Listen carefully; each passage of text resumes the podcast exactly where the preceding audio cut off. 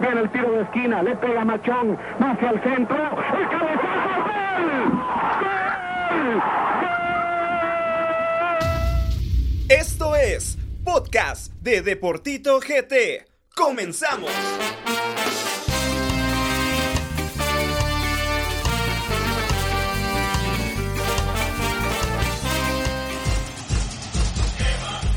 Mi buen amigo, esta campaña volveremos a estar contigo. Estaremos de corazón. Esta tu porra que te quiere el campeón. ¿Cómo dice? No me importa lo que digan, vamos yo sí. Lo que digan los Vamos, demás. Álvaro, yo te sigo a todas partes. Cada vez te quiero más. Y Bueno. uno, dos, tres, cuatro. Buenas noches, amigos de Deportito GT que nos sintonizan a través de todas las plataformas. Comunicaciones le gana en el clásico de visita municipal. Tremendo partidazo. Y le quiero dar la bienvenida a Carlos Duque. Buenas noches. ¿Estás feliz o no? Para los que nos escuchan por, por la mañana, les quiero decir buenos días, pero buenos días con Z. La verdad que estamos muy contentos el día de hoy. Acá en el podcast solo está mi amigo Yossi, un poquito triste, hace como que hace en la computadora, pero no hace. Solo quiere ignorarnos un poquito. ¿Cómo Dando estás, Yossi? Dando la cara por los rojos. Buenas noches, chicos. Felicidades por la victoria. Gracias, nene. No puedo decir nada porque la verdad fue un clásico que creo que lo disfrutamos bastante. A pesar de la derrota, disfruté el partido. Creo que tenemos mucho que hablar en cuestión de municipal. Eh, yo tengo mucho que decir. Eso está Eh, bueno. Pero me gustó el partido. Quizá el marcador no fue el que yo deseaba, pero muy buen clásico. ¿Qué pensás del clásico? A mí me gustó. A mí me encanta. Seis clásico, goles mucha. en un clásico. Independientemente de que han ganado los cremas, creo que uno- ha sido uno de los mejores clásicos en los últimos cinco años. Por ahí. bien, No, bien y- contado y- los cinco y- años. Y sea, además, hablando de, de cosas, eh, creo que fue un marcador que nadie esperaba. buen fútbol, eh, comunicaciones también. No es un equipo que recupere casi siempre cuando les hacen goles y esta vez sí lo hizo. Bueno, y a nombre también de nuestro amigo Álvaro Elías, que hoy no se puede, no, no pudo venir. Y pues le mostramos ahí nuestro apoyo. Ahí vamos a escuchar también la opinión de Álvaro. Pero señores, comencemos de lleno y vamos a analizar qué sucedió en la jornada. Datos, estadísticas, momentos relevantes y todo lo ocurrido en la jornada. Vamos a analizar de lleno la jornada, vamos a dejar lo más importante de último. Comencemos con el Shela ante Misco. Eh, Misco por ahí en el partido eh, empieza dando la sorpresa con una anotación de Daniel Marroquín al minuto 8. Sin embargo, Shela Mario Camposeco eh, remonta el marcador. Gerardo el Chino Arias al minuto 12, Ra- David Rugamás y Oscar Belinets, que es uno de los nuevos fichajes. Recordemos que este es un duelo directo porque aunque no lo crean, Shela está peleando por puestos de descenso. Sí, era un partido importante para Shela, para eh, tratar de escapar de ese frío, de, ese- de esos fríos lugares. Creo que Misco sigue dan- quedando a deber. eh, también no es excusa, pero por ahí se, se habla también de deudas al plantel misqueño. Creo que, que eso, quiera o no, afecta. Pero Shela dando un golpe de autoridad que Shela antes era un- su casa era un fortín y no dejaba puntos y últimamente lo había estado dejando. Esperemos para Shela y para los aficionados que esto sea el inicio de algo muy bueno para ellos. Yo creo que sí, Shell levanta esta temporada. Y, me gustaría verlo así, quisiera que eso pasara. Eh, creo que sí tiene mucho que ver lo que hablabas de la deuda que tienen con Misco. ¿Cómo vas a rendir si no, no te han pagado? Claro, son jugadores, tienen, tienen cosas que pagar, tienen familia, hijos algunos. Eh, es una gran responsabilidad con todo respeto, el alcalde, que es la persona encargada, haciendo un show el fin de semana, ¿verdad? Entonces, eh, para mí es una falta de respeto para los jugadores de Misco. No esperen que rindan si no, si no hay una, una paga, si no hay una remun- remuneración económica. Entonces, me alegra mucho por Shela. Eh, me gusta lo del gol de Misco, está como que tratando de, como de demostrar que... querés, pero no claro, puedes. claro, pero no pueden y no esperen que responda si la deuda sigue ahí. O sea, Tampoco- es evidente. También, o sea, anotas un gol y tenés que aprender a saber a manejar el partido. Es cierto que es desde los primeros minutos, pero por ahí creo que tienen Shela, eh, Misco, perdón, los jugadores eh, necesarios para saber manejar este tipo de Y situaciones. Misco que se salva de una volea más grande donde la figura fue Ronnie Álvarez. Hay que resaltar eso. Ronnie Álvarez dicen, dicen de que si no hubieran sido hasta seis goles en ese partido. Siguiente partido, Sanarate. ¿Qué está pasando con la máquina? Yo sí, con todas esas bajas que pierde de local uno por dos ante Antigua Ah. Guatemala. Y es que les quiero decir que quiénes fueron los anotadores. Nicolás Martínez, señores, la y ley lo ex. celebró. Y Robin Betancourt. ¿Cómo a, a Nicolás Martínez y, y Robin? Mira.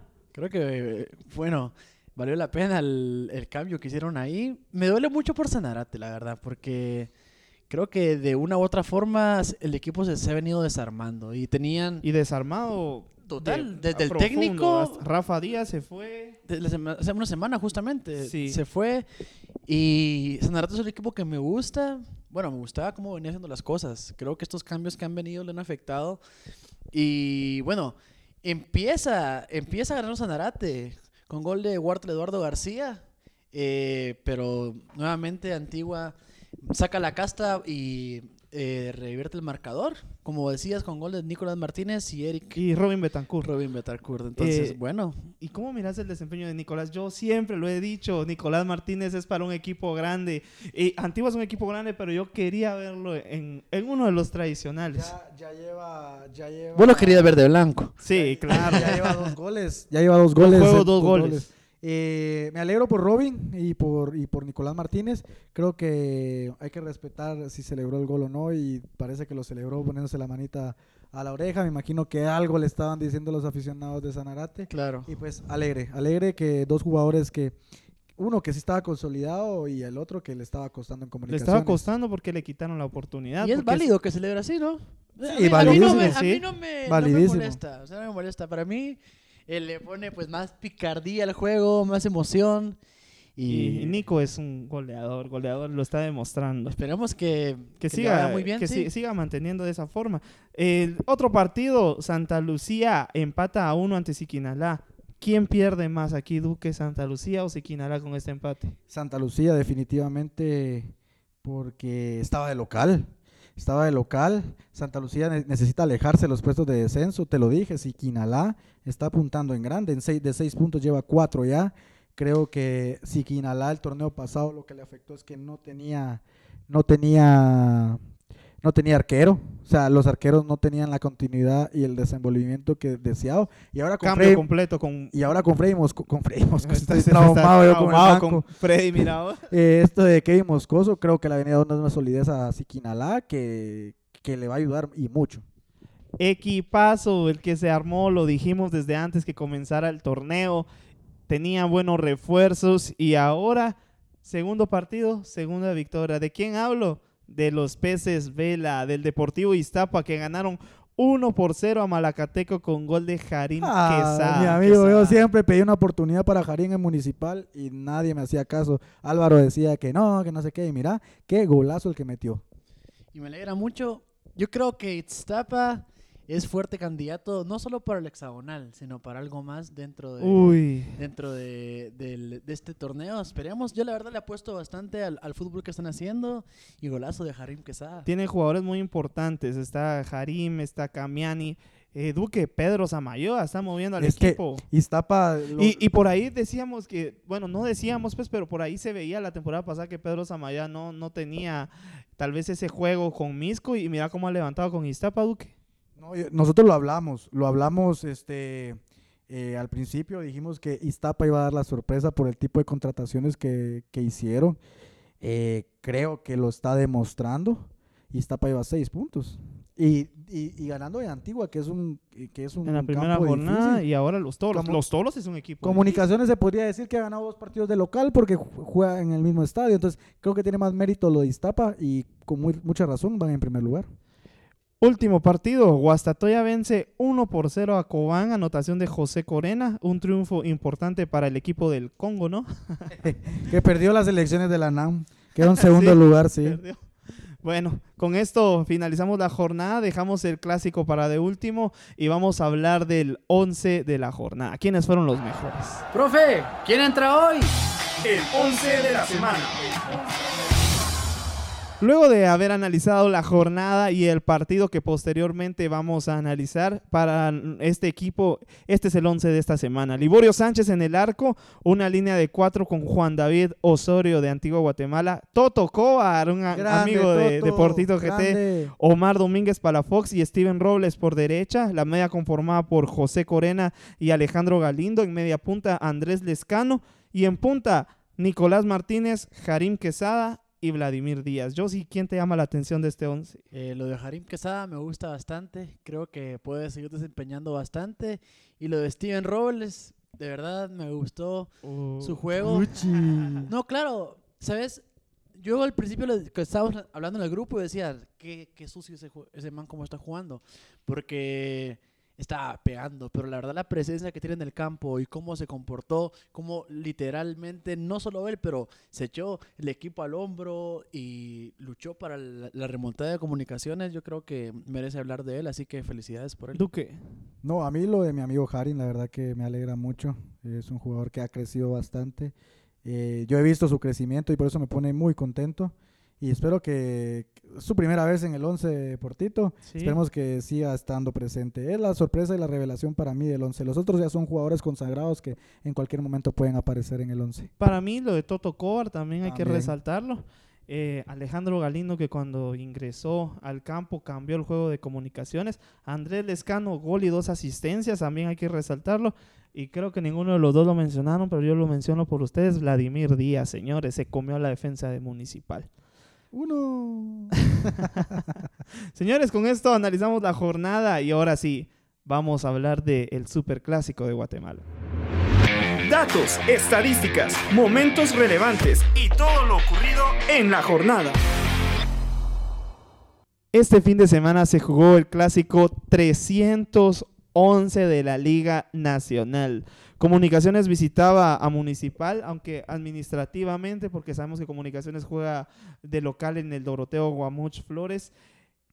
Un juego que Municipal comenzó de lleno con un gran fútbol.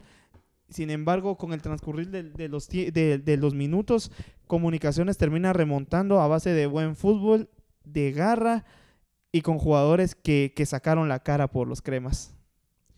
No, la verdad que cuesta creer que Comunicaciones haya tenido la reacción que tuvo. Creo que han habido infinidad de partidos donde Comunicaciones no se levanta después de un golpe adverso y hoy demostraron con actitud, con garra, cómo se juega un clásico. Creo que yo lo había mencionado, los clásicos anteriores no, haya- no haya sido que Municipal haya sido netamente superior, sino que la actitud con la que encaraban estos partidos era mejor y ahí se notaba la diferencia de un gol eh, perdían los cremas. O sea, no era por un buen fútbol de Municipal, pasaba más por tema de que Municipal sí corría, metía. Y hoy Comunicaciones en este segundo tiempo demostró cómo lo tienen que jugar los equipos grandes, con casta de campeón y con sangre en la cara. Creo que con este juego Comunicaciones ilusiona. Esperemos que, que siga así todo el torneo. En los primeros minutos se duerme la defensa de comunicaciones y Ramiro Roca como todo un killer anota su primer gol de la temporada. Y luego al minuto 17-18 Alejandro el Gambetta Díaz hace el segundo gol. Todo pintaba para una victoria municipal, ¿no, Yossi? Ah, fue triste, la verdad. Yo cuando, primero, al minuto uno, ni siquiera al minuto uno, llega el primer gol de 30 segundos. Roca. 25 segundos creo que fue. Fue, fue un, Imagínate. fue un golazo, la verdad. O sea, como, como, como la esquina de zurda, ¡pa! Un gran golazo. Aunque déjame decirte que los porteros quedaron a deber hoy.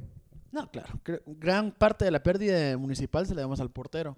El gol del Gambetta también fue un golazo. Como la cabeció a pie cambiado para el portero. Trató de reaccionar, pero iba no con tiene manos. ¿cómo iba a llegar? Eh, me gustó mucho el partido en lo personal.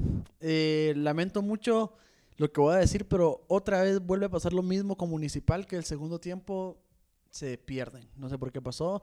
Eh, es más, a los últimos minutos del primer tiempo, Comunicaciones empezaba a llegar más. Empezaba a llegar más. Eh, lo de Hagen, en lo personal, yo creo que dos goles son de él. El primero salió a pasear el primer gol y segundo Demasiado. el segundo no ni salió ni se quedó en la portería. Le cabecearon enfrente. Entonces, en lo personal, yo creo que gran parte de la pérdida tiene mucho que ver con el portero. Quiero mencionar algo.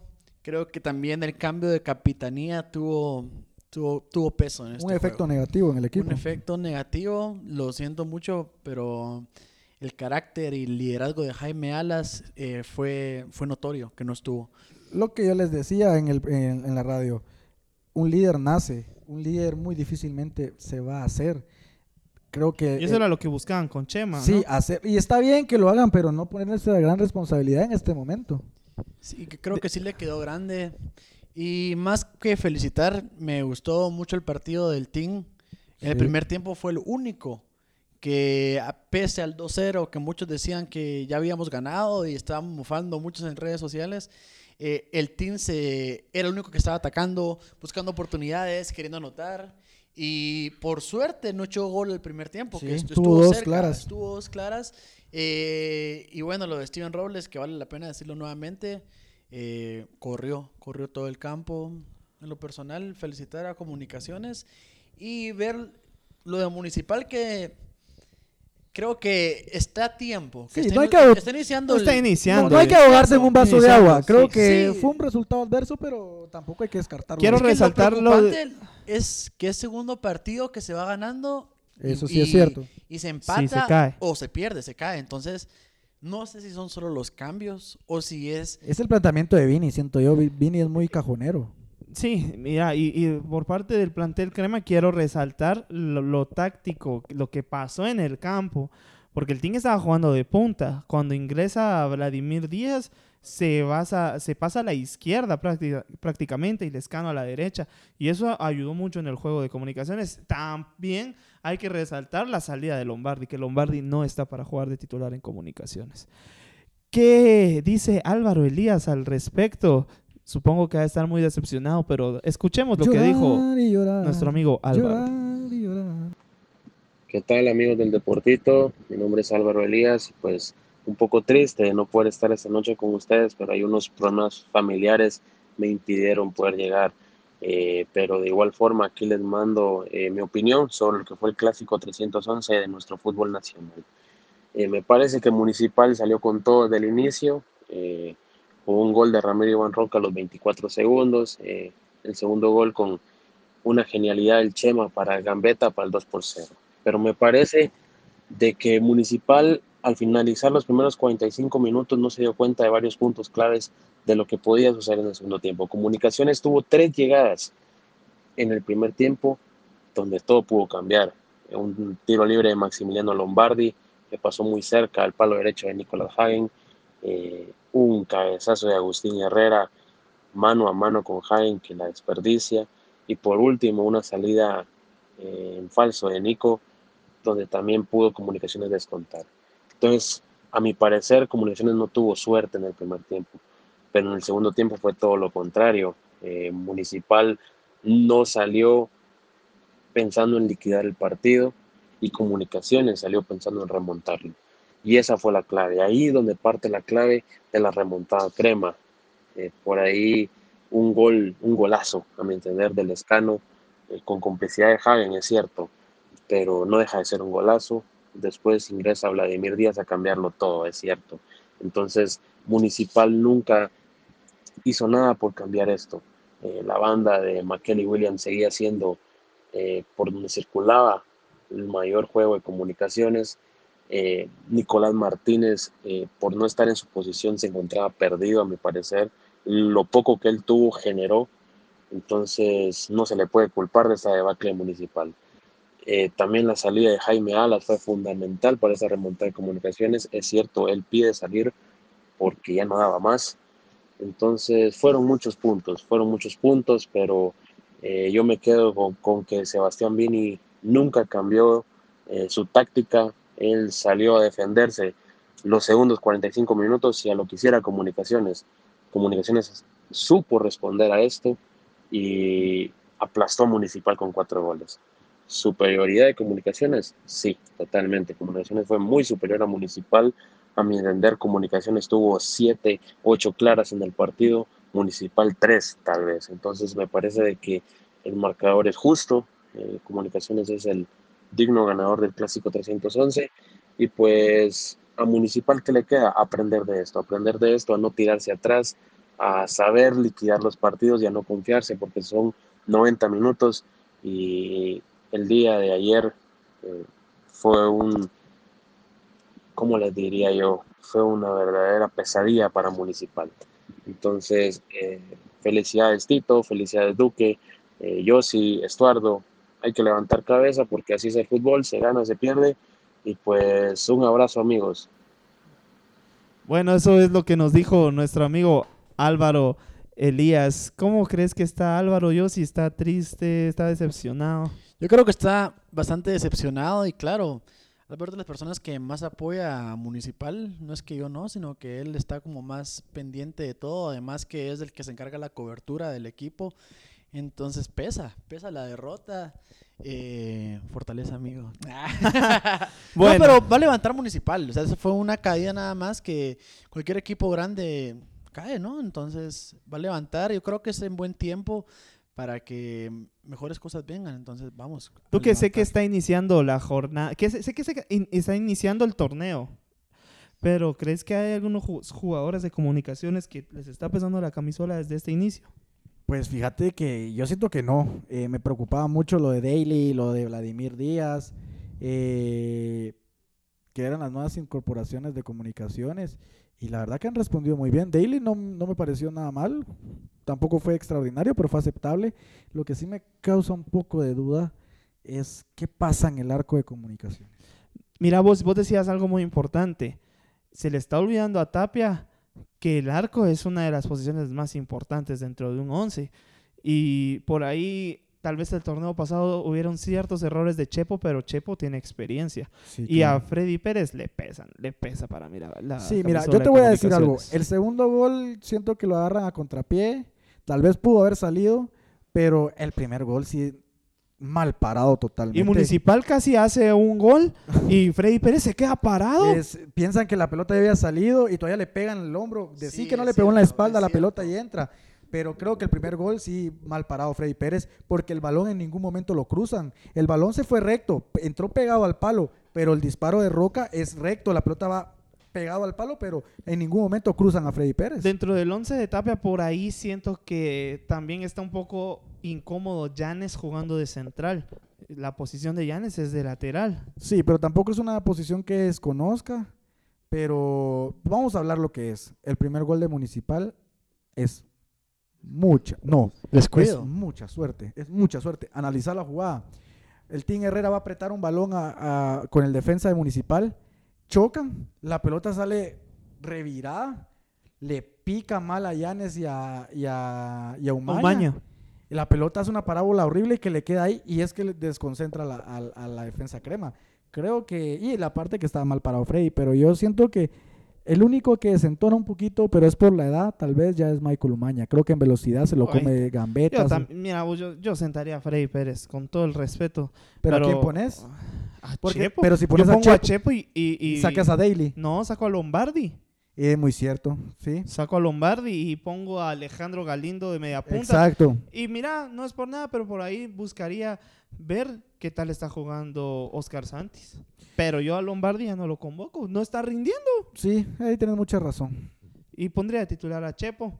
Eh, yo sí, ¿qué jugadores de Municipal crees que tal vez por ahí no, no han dado, no, no, no han rendido a pesar de que es el inicio del torneo? Mira, fíjate que no es que no rindan, sino yo creo que se quedaron todavía con lo de la 31. O sea, es cierto, se ganó, pero es un torneo nuevo, está empezando de cero. Y yo realmente pelearía por la titularidad de Hagen. No sé ustedes, pero Pero es que Municipal tiene un problema muy profundo en el arco porque, o sea, y, muchas veces lo ha dicho Álvaro, tal vez Jaén está muy cómodo en la portería y no tiene quien le compita.